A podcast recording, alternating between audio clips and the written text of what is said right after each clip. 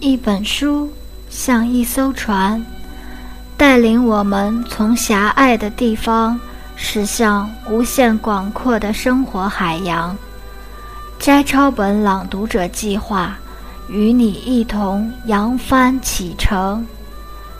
祭地，我的路第二部，第二节，遥远的行星。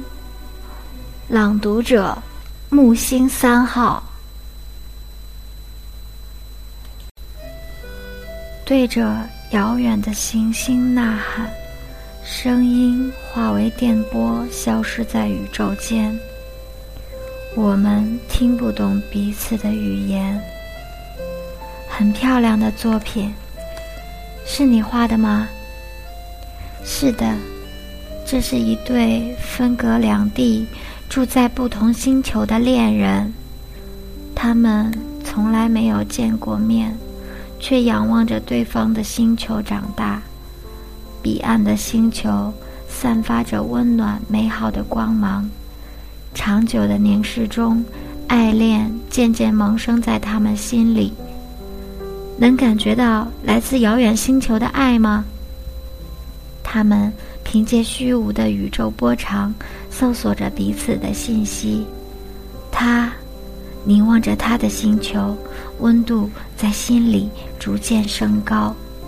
终于有一天，他鼓起勇气向他的星球发出了信号。电波在遥远的宇宙空间里传播，他们听到了彼此的声音：“你好，你好。”这是他们期待已久的声音。他们明明说着同一种文字。却渐渐发现自己听不懂对方的语言，但他们依然期待着彼此的声音，依然依赖着彼此的声音。因为语言不通，他们吵架又和好，或者有时候由于偶然理解了对方的一点话而感动，可那种理解只是错觉。他。关心他的健康状况，身处寒冷冬季的他却接不到他的安慰问候。